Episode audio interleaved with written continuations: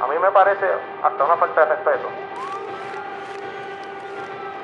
Nosotros vengamos aquí tres meses después y todavía el Departamento de Corrección no, no puede decirnos si concluyó una investigación. Yo pienso que usted no debería continuar ocupándose puesto.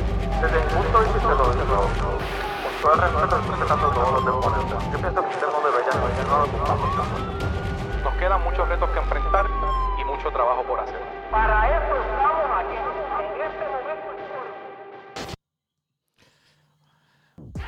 Vamos a ver. Buenas noches a, todos y todas. Bienvenidos una vez más a mi podcast que dice JM. Hoy en una edición eh, especial en términos de que no es el día que usualmente transmitimos este podcast. Ustedes saben que yo estoy con ustedes aquí todos los lunes a las 8 y 30 de la noche. Eh, este lunes, este pasado lunes era, era San Valentín y habían varios asuntos eh, que yo sé que todo el mundo tenía pendiente, así que tuvimos que moverlo para el día de hoy. Obviamente era imperdonable que nosotros tratáramos de consumir eh, algún tiempo ustedes ese día, incluso nosotros con, nuestros compromisos acá, así que eh, decidimos hacerlo hoy miércoles para, para continuar la conversación que tenemos semanalmente con ustedes aquí. Ustedes saben que a mí me, me gusta mucho mantener esa comunicación con ustedes porque es efectiva eh, y me permite pues, tener ese, ese contacto que para mí es tan importante. No se olviden darle like y share al video eh, para los que me están viendo en Facebook eh, y a los que me van a escuchar o me están escuchando en una plataforma de podcast, pues sepan que, que también le, le- me ayudan si, si lo comparten y así podemos seguir aumentando eh, ¿verdad? la audiencia que nosotros tenemos y que semana tras semana conversamos aquí en todas las plataformas de podcast, Apple Podcast, Google Podcast, Anchor, eh, Spotify, Pocket Cast eh, y distintos, distintas plataformas de podcast que podemos utilizar y que utilizamos para mantener esa comunicación con ustedes. Pueden verlo aquí en Facebook, por supuesto, venir en cualquier momento y, regresar a verlo o lo pueden escuchar en cualquiera de esas plataformas. Hoy, hoy tengo un tema que, que eh, está en boca de, la comunidad mundial por los efectos que tiene eh, para, para mucha gente, ¿verdad? Y, me refiero al tema de eh, la inflación. Y yo estoy seguro que ustedes han escuchado en algún momento este término, ¿verdad? Y el uno de los primeros episodios aquí de esta tercera temporada, yo toqué el tema de la canasta básica, ¿verdad? Y está muy relacionado con el asunto de, la inflación, pero hoy quiero ir de lleno a lo que significa la inflación y por supuesto al final podemos tocar temas adicionales. Ustedes saben que siempre eh, aprovecho para tocar cualquier tema eh, y esa, es la idea de este, de, este, de este podcast. La inflación, ¿qué es la inflación? Esto que tanto se menciona por ahí, eh, ¿verdad? A diario en este momento en que la, cosa, la situación está tan difícil. Bueno, la inflación no es otra cosa que el aumento eh, generalizado, ¿verdad? En distintos sectores y sostenido de los precios y, bienes que los consumidores compramos todos los días y los servicios que, que también utilizamos en un país por un periodo sostenido. O sea, es un crecimiento constante de esos precios de servicios y de bienes en una jurisdicción, en un país, de manera constante, por un tiempo sostenido, ¿verdad? Y hay teorías de cuánto tiempo, ¿verdad? Pero es, un- eh, es, es parte de lo que se mira para, para ver si estamos en un proceso de inflación o no estamos en inflación. Eh, es importante que se sepa que cuando hay un alto nivel de inflación, uno de los efectos, ¿verdad? De de los muchos efectos, pero uno de los principales en términos del dinero, es que a mayor inflación, menos es el valor del dinero que nosotros tenemos, ¿verdad? Usted puede comprar menos servicios con el mismo dinero, menos cosas con el mismo servicio. El dólar realmente le rinde menos cuando la inflación es alto.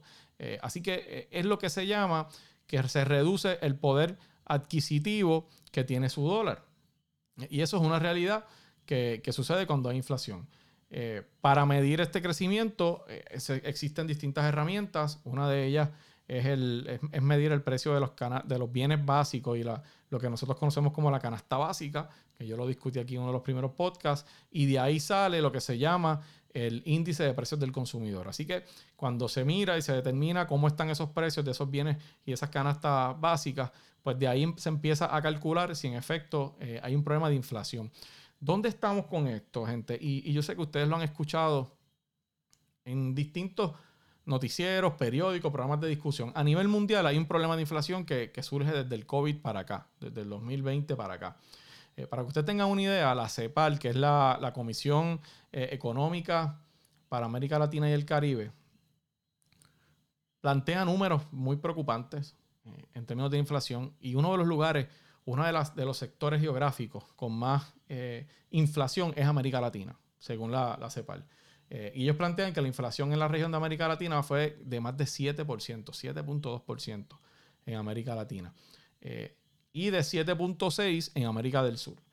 Así que eh, es un nivel alto, obviamente tiene un efecto en, en, en esa, en, esos consumidores de esos, de esos lugares. El, el índice de precios del consumidor subió a 7.5%, obviamente subió 7.5% en los últimos 12 meses. O sea que los precios han continuado eh, aumentando eh, a pesar de que, de que pues, los salarios son iguales, ¿no? Y, eso es un problema porque tienes el mismo salario, tienes los precios más altos, tu dinero vale menos, puedes comprar menos con el mismo dinero y eso es una combinación muy, muy eh, difícil, especialmente especialmente para la clase media y clase media baja.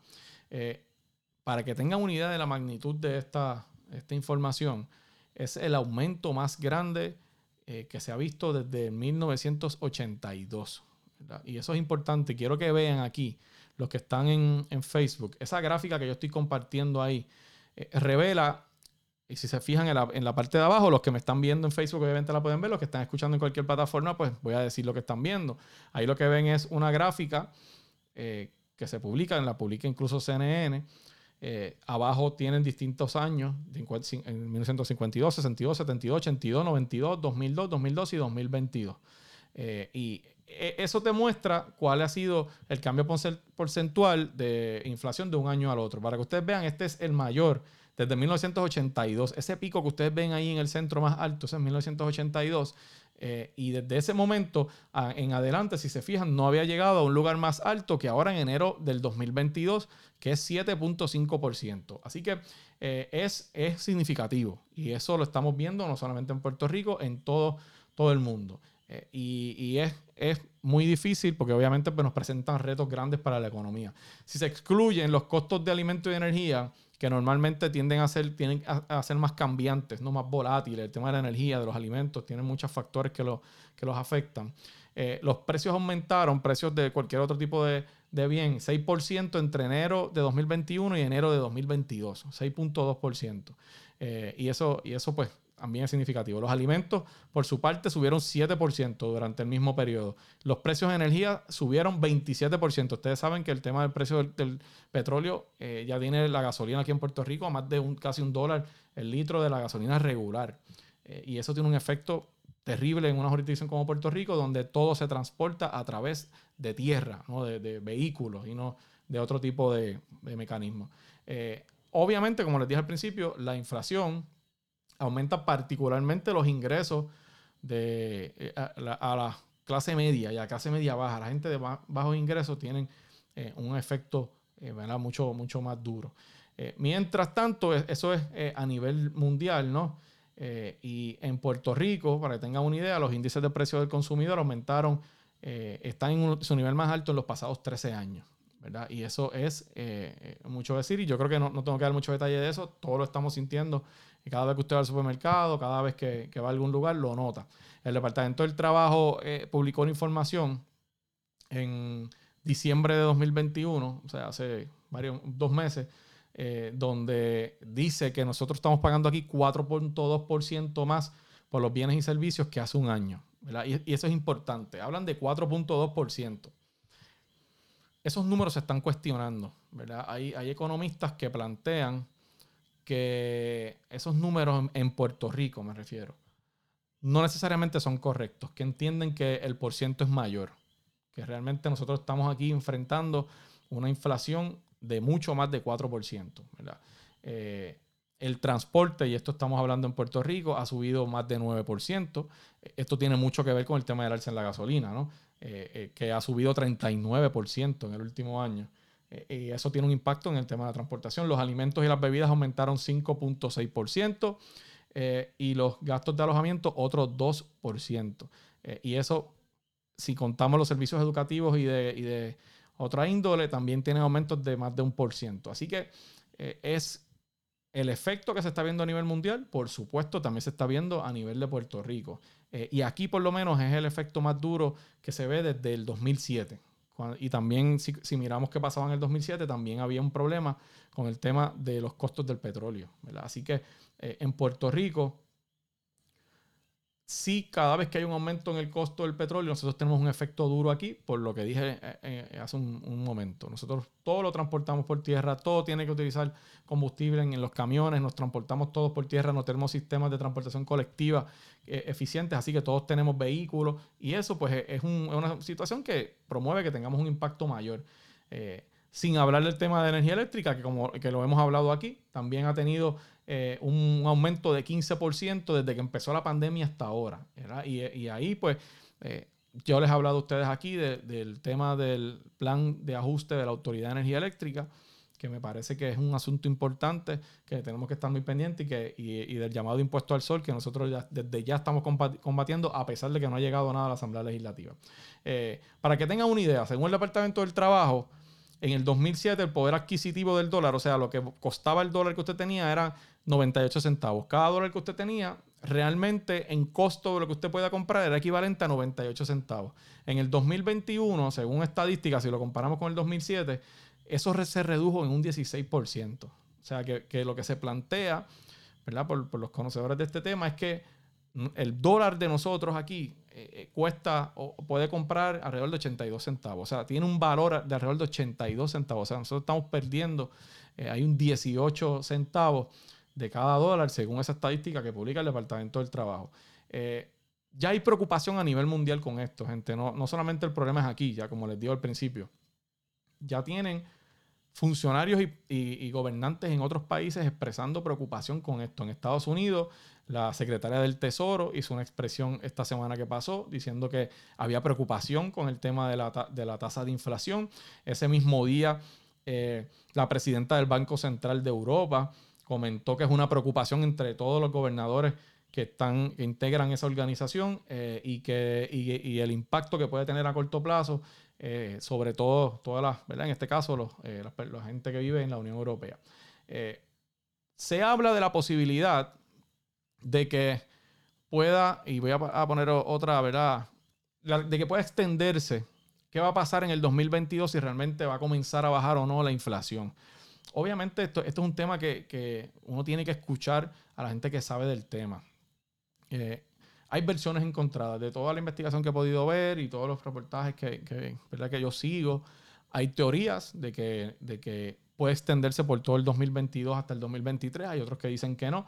Eh, pero hablan, eh, los comentarios más generalizados indican que pasa el 2022 todavía con, la, con el tema de la inflación y que no vamos a ver reducir esos números por el momento, posiblemente hasta el año 2023.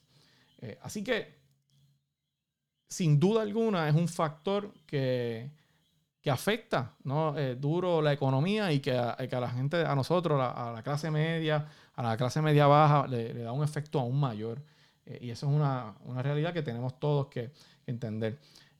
¿qué, plantean? Y, parte de lo que quiero que vean aquí eh, ahora mismo, también la, gente que está viendo Facebook, está viendo un artículo que yo estoy eh, proyectando que habla sobre, sobre las causas, ¿no? De, eh, o las posibles causas de la inflación.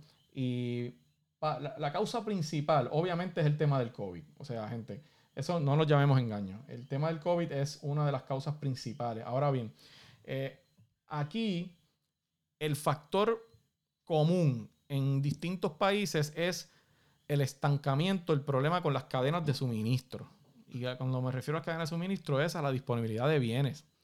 Eh, es eh, al problema que hay con los, con los contenedores cuando ustedes saben que han subido los precios de manera astronómica con la disponibilidad de contenedores para poder traer mercancía de otros lugares del mundo.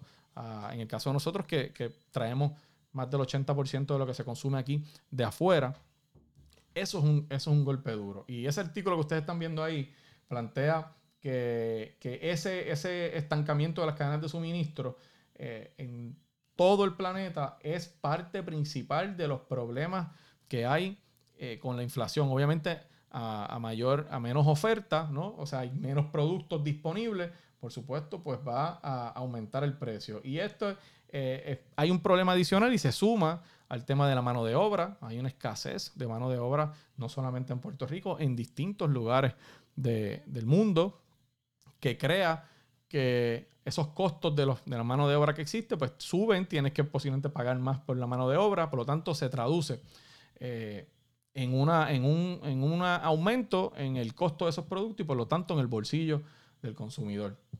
Así que eh, ese impacto, y, es importante que ustedes vean también el caso de Estados Unidos, y ahí le estoy proyectando eh, una gráfica importante, porque Estados Unidos, ¿verdad? por la relación que tiene Puerto Rico con Estados Unidos, lo que sucede allá tiene un efecto aquí. y en Estados Unidos, como les planteo, y como, se, como, como es, de conocimiento público, la inflación va por, va por más de 7%. Y, ya les comenté que la secretaria del Tesoro hizo expresiones la semana pasada en términos de la preocupación que hay en el gobierno de los Estados Unidos por el tema de la inflación. Eh, la pregunta que quizá gente se esté, se esté haciendo es, ok, ¿cómo se trabaja con esto? ¿no? Y, el problema de, este asunto es que una de las estrategias que más se, se, suele utilizar para esto es aumentar las tasas de intereses.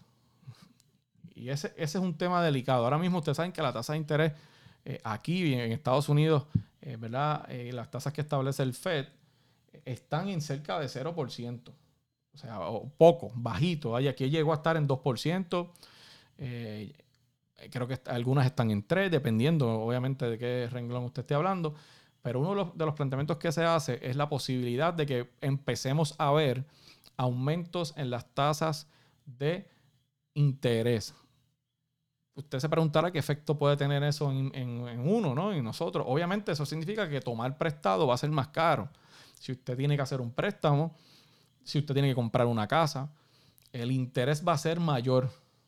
Y al ser mayor significa que a usted le cuesta más caro el, dinero, tomar prestado, el crédito. Eh, y eso, obviamente, para, para, el ciudadano no es positivo. Eh, obviamente encarece el acceso al crédito. Y eso es una de las eh, opciones que más se está discutiendo como una de las medidas para paliar y para atender el tema del aumento en la inflación. Obviamente hay otras medidas eh, prácticamente que van dirigidas a atender las mismas causas que, han ocasionado que estemos donde estamos, ¿no? Con el tema de la inflación a cómo está, el asunto de mejorar las, cadenas, de, fortalecer las cadenas de suministro, eh, de, mejorar la disponibilidad de mano de obra. Obviamente eso tiene que ir acompañado con mejores condiciones de trabajo. La gente eh, por supuesto, va a solicitar mejores salarios, mejores condiciones, eh, y eso va a requerir muchas acciones. Así que aquí hay una situación que, todos debemos entender que nos afecta realmente. El tema de la... ¿Y quién de ustedes, y yo estoy seguro que ustedes pueden comentar ahí, quién no ha ido al supermercado en estos días, hace una compra, gasta 150 dólares y cuando mira el carrito dice, pero ¿y dónde está lo que yo compré? ¿En qué yo gasté 150 dólares? ¿En qué yo gasté 200 dólares? y eso es reflejo eh, y si usted, eh, eh, en el tema, en el, podcast que yo hice sobre la canasta básica, que lo hice que está aquí también, que lo puede, lo puede buscar, habla de eso, del tema del aumento en los productos y muchas otras, muchos otros asuntos que, que ciertamente afectan y que es una demostración de cómo esa inflación nos afecta en el diario vivir. Y yo y he querido hacer un resumen de la situación mundial para, que ustedes también pues, puedan ver cuál es la situación eh, a nivel del planeta en términos de la inflación y de la economía. Y, obviamente el COVID-19 es el factor principal aquí. A partir de eso, de ese momento y toda la cadena de eventos que eso generó, obviamente estamos donde estamos hoy. Eh, así que, eh, sin duda alguna, Puerto Rico no es la excepción. Eh, nosotros y tenemos un componente adicional que, es ser una isla ¿no? y tener que importar tanto producto de, fuera de Puerto Rico y, el costo de los, el aumento de los aranceles en términos del pago los contenedores para traer mercancía, etcétera, eh, tiene un impacto significativo. Eh, y usted, estoy seguro que si usted puede comentar aquí, el que ha tenido que hacer algún trabajo de construcción en su casa, el que ha tenido que comprar eh, muebles o algún tipo de enser, otro, otro, mercancía como esa, que antes usted iba a la tienda, la compraba y se la montaba en el vehículo, en la guagua y la traía a la casa ese día, ya eso no se puede hacer. necesariamente no hay la disponibilidad. Fíjese que usted va a las tiendas y, muchos de los artículos tiene que esperar que lleguen dos meses, tres meses, hasta cuatro meses. Yo conozco gente que, que compra unos muebles y no los tiene por seis meses. Eso, tiene, e, eso es una demostración del, del problema con las cadenas de suministro de la disponibilidad de mano de obra, de, que tiene un impacto en el precio de ese importador cuando trae ese producto y a su vez ese importador lo pasa al distribuidor y ese distribuidor lo vende al comerciante también sacando una ganancia y cuando, cuando llega al consumidor arrastra un aumento en toda esa cadena. Así que eh, ese, ese, es un elemento importante. Eh, voy, yo voy, a ver algunos comentarios de este tema y, les traigo un tema, eh, ¿verdad? Rapidito. Dice Juan Cordero, ¿y por qué no bajan el IBU? Que es que, es, es que mata a uno cuando compra. Eh, y Juan tiene razón en eso. Hay planteamientos de bajar el IBU. ha habido discusión sobre eso. ¿Cuál es el problema? Que el IBU eh, está lo que se llama pignorado. Pignorado es que ya está comprometido con algún tipo de pago de deuda. En el caso del IBU, tiene un compromiso bastante eh, sustancial con la deuda de Cofina. Ustedes recordarán que el cuatrenio pasado se reestructuró Cofina y parte de toda la discusión pública que se dio era eh, que de los que entienden, y yo soy uno de los que entiende eso, que el acuerdo de Cofina es un acuerdo demasiado eh, caro para nosotros. Es un acuerdo que nos pone a pagar por 40 años, que tiene una cantidad de, de fondos que se pagan eh, anualmente. Y para que ustedes tengan una idea, cómo, cómo, se paga el tema de Cofina. Cuando nosotros pagamos el IBU, todas las transacciones que acumulan IBU van a, van vamos a decirlo de esta manera, vamos a hacer un ejemplo sencillo, van a un pote.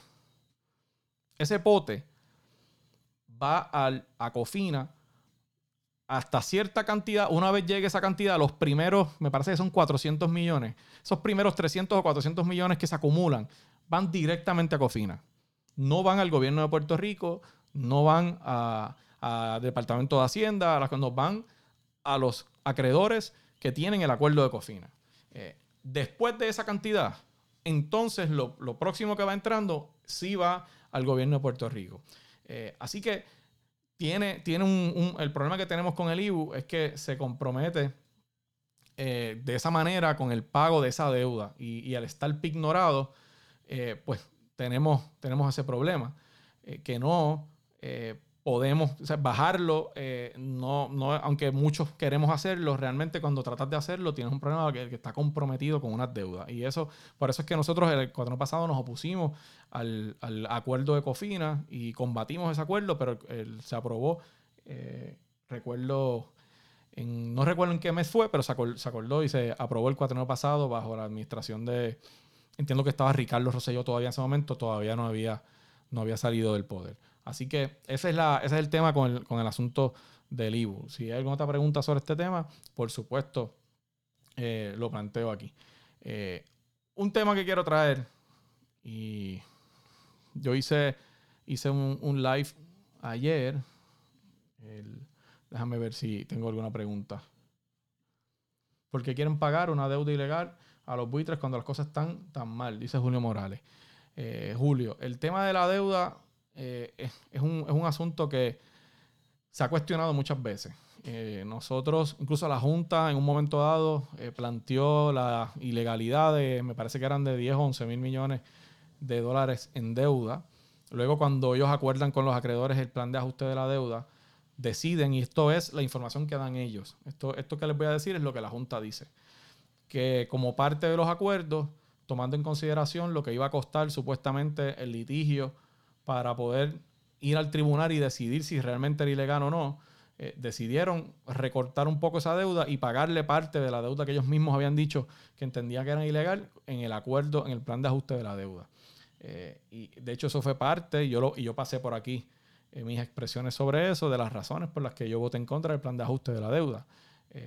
Porque entendía, entre otras cosas, que era muy oneroso para nosotros, que eso, eso es una, una aseveración que ahora mismo no lo vamos a ver hasta los próximos años, 8 o 9 años, eh, cuando tú unes el plan de ajuste de la deuda junto con el plan de cofina, junto con lo que sea el plan de ajuste de la autoridad de energía eléctrica, que no sabemos todavía, pues eh, podría ser demasiado oneroso para, nosotros y, en, ese, en, ese, tema, eh, pues yo estuve totalmente en desacuerdo y por eso yo voté en contra del plan de ajuste. Así que en ese sentido, eh, sí, se planteó el asunto de la, de la... De hecho, la auditoría de la deuda viene, recuerdo, desde el cuatrenio de 2016, 2016 se aprueba la, aquella comisión de deuda, se le asignan 2 millones de dólares para que hiciera una auditoría cuando gana Ricardo Rosselló eh, recuerdo que le eliminaron los recursos y le quitaron el dinero a la comisión de auditoría.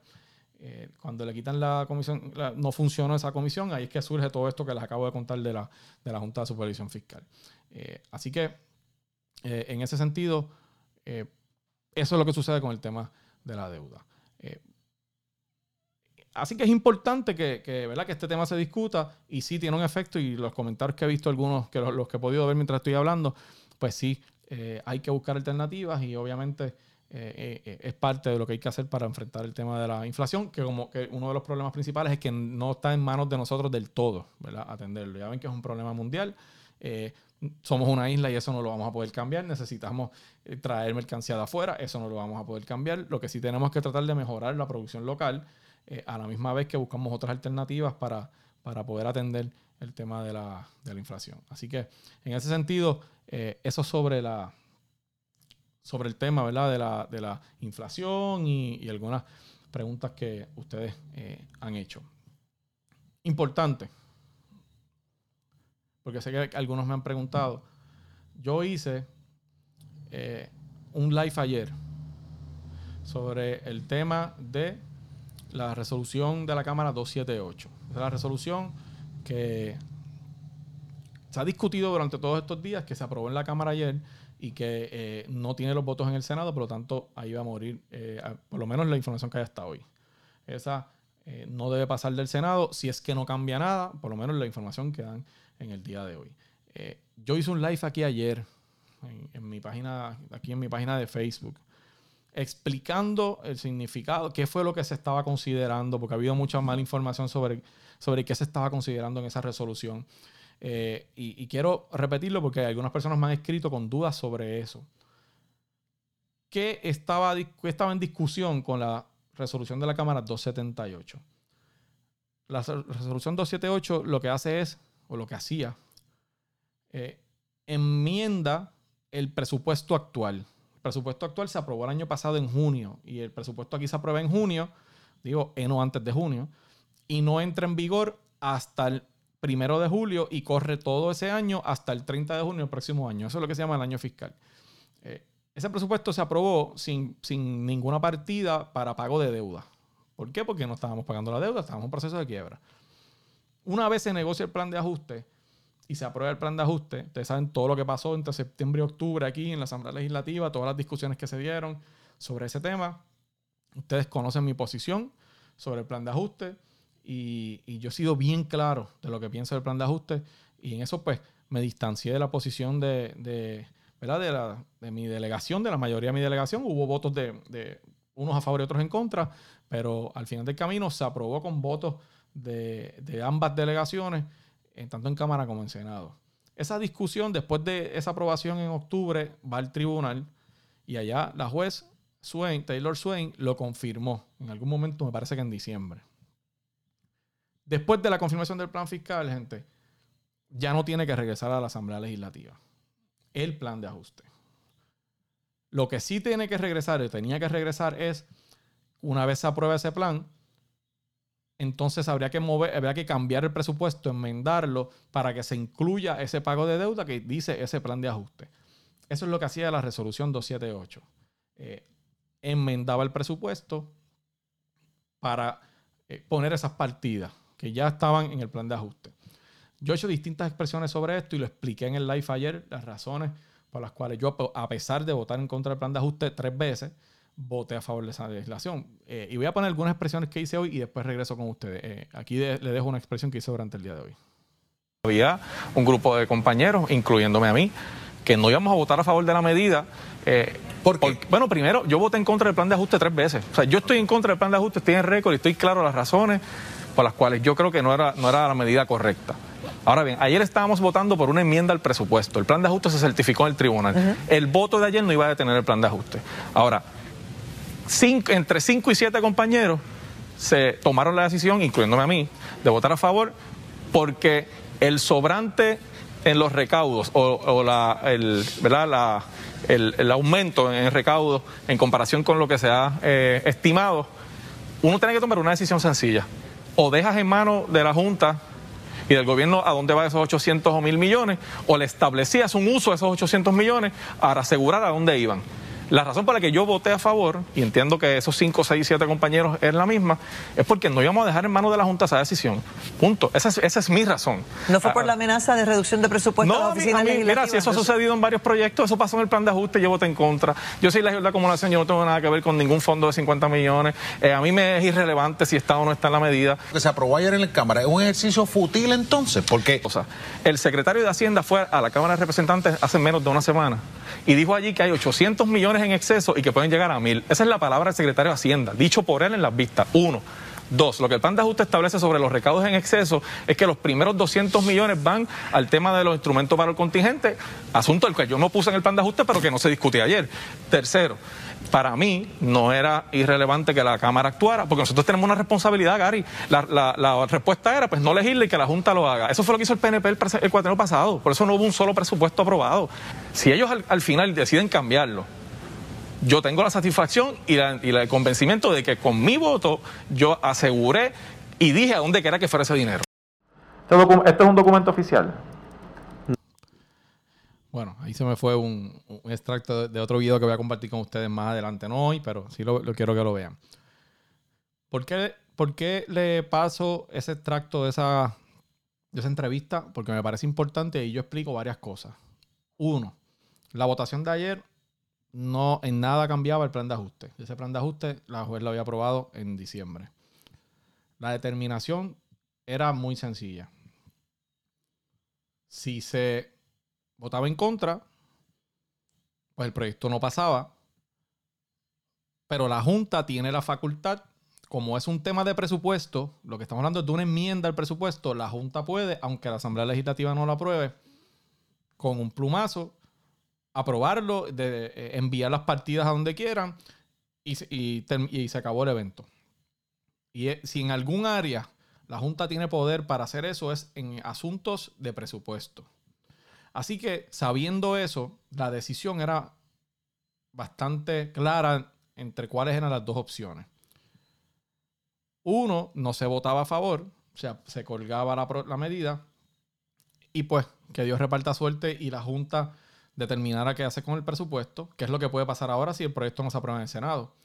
O número dos, se buscaba la manera de que el dinero en exceso que hay en los recaudos, y quiero explicar eso brevemente, como parte de las vistas de ese proyecto, el secretario de Hacienda fue allí a la Cámara y dijo que de junio 30 hasta este momento, los estimados de ingresos que se han hecho, lo que ha entrado de ingresos es mayor que los estimados por 800 millones. O sea que va a haber un, entre comillas, un sobrante de 800 o hasta mil millones porque se recaudó más dinero de lo que se pensaba que se iba a recaudar. Principalmente por los fondos federales y el impacto aquí de los fondos federales. Pero la pregunta es, ¿para qué se utilizaría entonces esos 800 o mil millones que entraron por encima de lo que se calculó? Y ahí la opción era una de dos. O la Asamblea Legislativa decía dónde se iba a utilizar y después pues, la Junta como que iba a tener una decisión, pero la Asamblea Legislativa establecía dónde quería ese dinero o la Junta lo iba a poner. Yo decidí, por lo menos en mi caso, ¿verdad? Yo sé que hay algunos compañeros y compañeras también, pero no quiero hablar por nadie, hablo por mí. Que yo no iba a dejar eso en manos de la Junta.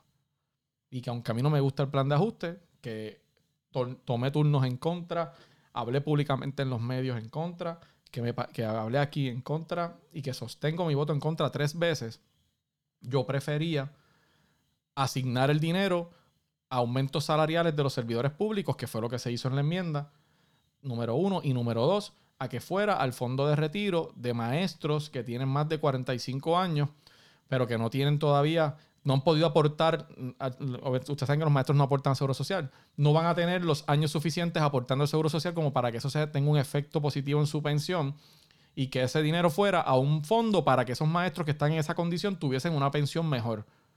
Yo prefiero 20 veces que los 800 millones o los 1000 millones, que ese sobrante que hay, vaya para aumentos salariales de los empleados públicos y para ese, ese fondo de retiro, a dejarlo ahí y que la Junta decida qué hacer con ese dinero. Eh, ese razonamiento fue el que me llevó a mí y a muchos otros compañeros a votar a favor para no dejar eso a merced de la Junta. También se hizo eh, en la Cámara, porque el Senado, como les digo, no lo va a considerar, eh, una, otra enmienda para atender una preocupación que tienen los maestros en términos de que como ellos están apelando el plan de ajuste, eh, esa legislación afectara ese, ese, esa apelación. Que yo pienso que, que no, porque no, no iría por encima, ¿verdad? Eso es un, es un derecho que ellos tienen de reclamar, pero aún así se colocó en el, en el lenguaje una cláusula que establece que esa aprobación de ese proyecto nada tiene que ver con ese proceso de apelación que tienen. Eh, así que las dos medidas iban dirigidas, las dos enmiendas, a tratar de atender una, una preocupación del grupo de maestros que hizo ese planteamiento. Y segundo, no dejarle a la par los 800 millones para que la Junta los escogiera. Hay un tercer tema que sé que ha sido el que se ha discutido mucho, que es el tema de los 50 millones que van a, a un fondo eh, que los legisladores de distrito hubiesen podido eh, asignar a sus distritos. Ese, ese fondo es un, es un fondo que propone Omar Marrero en una carta al secretario de Estado donde plantea que ese dinero debe ir a Cámara y Senado por partes iguales y que los legisladores de distrito eh, deben entonces asignar a proyectos de mejoras permanentes, por ejemplo, carreteras, eh, asuntos comunitarios como, y, recreativos como canchas de baloncesto, parques de pelota, centros comunales y ese tipo de ayuda que los representantes y los senadores de distrito eh, hacen mucho porque son representantes de esa zona. Los representantes de acumulación, como yo, como compañero Héctor Ferrer, eh, no, no tenemos acceso a ese fondo, así que eso no nos aplica a nosotros. Eso lo aplica a los representantes de distrito y tiene razón de ser. Eh, ellos atienden un distrito en particular. Eh, eso es una propuesta que hizo Omar Marrero y que está en el proyecto, pero aquí lo medular, eso es el tema de qué se iba a hacer con el sobrante de los 800 millones. Y esa es la razón por la que muchos de los compañeros, incluyéndome a mí, deciden dar ese voto para que la Junta no sea el que decide. Esta pregunta que hace Bernard me parece importante. ¿Cuáles son las opciones que había para el pago de deuda? Al final del día hay deuda, por lo tanto hay algo que pagar, pero deben ser opciones responsables en ese sentido. ¿Qué opciones serían mejor que el proyecto 1003 y cómo realmente serían ejecutables? Mira, eso es una gran pregunta, eh, Bernard. Eh, había, y tú tienes razón, hay que pagar. O sea, cuando uno tiene una deuda, uno tiene que, tiene que cumplir con, con, unos pagos. Pretender no pagar no es real. Yo nunca he predicado que no tenemos que pagar nada. Mi tema, mi problema con el 1003 es que para mí era desbalanceado. Le daba demasiado a los acreedores y no se asignaba, no se, no se eh, utilizaba nada para promover desarrollo económico aquí, para ayudar en problemas sociales aquí y para ponernos en una mejor posición para nosotros poder recuperarnos económicamente. Eh, y eso incluye los 7 mil millones cash que se dan a los bonistas. Eh, opciones, había que negociar con, la, con, la, con la Junta y con los acreedores y había que buscar la manera de que ellos recibieran un pago, por supuesto, pero que también parte de los recursos que tenemos fueran en una mejor distribución para un fondo de mejoramiento de salarios de empleados públicos o para un fondo para establecer un programa de ciencias matemáticas, etcétera, en nuestras escuelas o pa- para mejorar la infraestructura de Internet eh, eh, ¿verdad? en Puerto Rico dirigido a, la creación de empleo eh, en Puerto Rico. Eh, mu- mu- habían var- varias opciones que se han discutido, ¿verdad? Pero ciertamente había que sentarse a negociar y tratar de lograr un mejor acuerdo. Pero había que aprobar algún plan de ajuste en algún momento, porque era parte del proceso de quiebra. Eh, ahí. Eh, Samuel Acevedo, justicia para los oficiales correccionales y retiro digno. Ustedes saben mi posición con los oficiales correccionales. O sea, yo llevo años, desde que soy legislador, que llevo cuatro o cinco años, eh, de acuerdo con esta causa y empujando esta causa hasta no. De hecho, eh, en el presupuesto este que termina en junio no estaba incluido el aumento de los oficiales de corrección y, yo en el caucus de la Cámara la condición para yo votar a favor de ese presupuesto fue que se incluyera la partida y se aprobó así en el Senado. Lo que pasa es que vino la Junta después y lo eliminó, ¿verdad? Y después aprobó un aumento que, que- que todavía para mí es cuestionable porque creo que no refleja lo que me parece que debe ser. Eh, viene otro presupuesto ahora en, en junio y además está el 459 que, que está en la Cámara, en la Comisión de Seguridad Pública. Yo he tenido conversaciones con el compañero Nalmito eh, Ortiz, que es el presidente de la Comisión de Seguridad Pública, por mi interés de que se baje ese proyecto y se apruebe ese proyecto, porque creo que el, el- momento es ahora y, y es necesario hacerlo. Él se comprometió conmigo y sé que con un grupo de oficiales de corrección que también fue a verlo, de que el proyecto lo va a bajar en la comisión para que se discute y se pueda aprobar. Así que yo voy a seguir dando el seguimiento, eh, pero ahí es donde está la medida, en la, en la Comisión de Seguridad, y entiendo que, que él lo va a bajar en, en algún momento. Así que básicamente eh, quería explicarles eso porque me parece importante que ustedes entiendan y al final del camino, gente, yo soy legislador electo eh, y yo, yo tengo claro quiénes son mis jefes y a quién yo me debo, que es a, a ustedes, a la gente que votó por mí. A veces van a estar de acuerdo con mis votos y yo he tenido mucha gente que, que me escribía que votara a favor del plan de ajuste y otros que estaban de acuerdo conmigo en que debía votar en contra. Y tenía mucha gente de los servidores públicos que pudiesen recibir el aumento con esos 800 millones que, asignamos, que estaban contentos y me escribían porque hay un fondo para que se pueda aumentar el salario de los empleados públicos cuando se trabaja el plan de reclasificación. Y tengo otros que no querían que votara a favor de la 278. O sea, eh, es imposible que uno siempre esté en todo de acuerdo con, con alguien. Así que en ese sentido, yo estoy claro de eso, pero también estoy claro de que me toca rendirle cuentas a ustedes. Y en ese sentido, por eso es que en parte este foro lo utilizo para eso y para otras cosas más y para expresar mi opinión sobre distintas cosas. Así que dicho eso, gente, no les voy a tomar mucho más tiempo. Eh, dos temas importantes, el tema de la inflación eh, y el tema de eh, el 278, el presupuesto, etcétera, etcétera. Eh, y quería compartir con ustedes esa información. No se despeguen, próximamente la semana que viene regreso lunes para trabajar otros temas que ustedes, yo sé que siempre están pendientes por aquí. No olviden seguirme en Instagram, en JM Ortiz PR. Eh, no olviden seguir el Instagram de este podcast, que dice JM, en Facebook, que es aquí donde, en la página donde ustedes están. eh, en Facebook, la gente que me está viendo en vivo, y en Twitter como J. Manuel Ortiz. Y no se olviden en TikTok, TikTok como J. Manuel, JM Ortiz PR. eh, y ahí eh, yo comparto todo lo que es backstage, videos diferentes que ustedes no ven necesariamente en estas plataformas, los ven en mi plataforma de TikTok eh, y los invito a que me sigan en esa plataforma también. Así que gracias por, por su, ¿verdad? Por siempre estar aquí conectado conmigo. Eh, a la gente que me está escuchando ahora en, los, cualquiera de las plataformas de podcast, escúchenlo. Eh, dale share eh, en Apple Podcast, Google Podcast, Anchor, Spotify, Pocket Cast. Hay muchísimas plataformas de podcast que, que tienen en la que está disponible. ¿Qué dice JM podcast? Nos vemos el próximo lunes eh, en otro episodio más de ¿Qué dice JM? Así que gracias por la sintonía. Un abrazo a todos y cada uno de ustedes.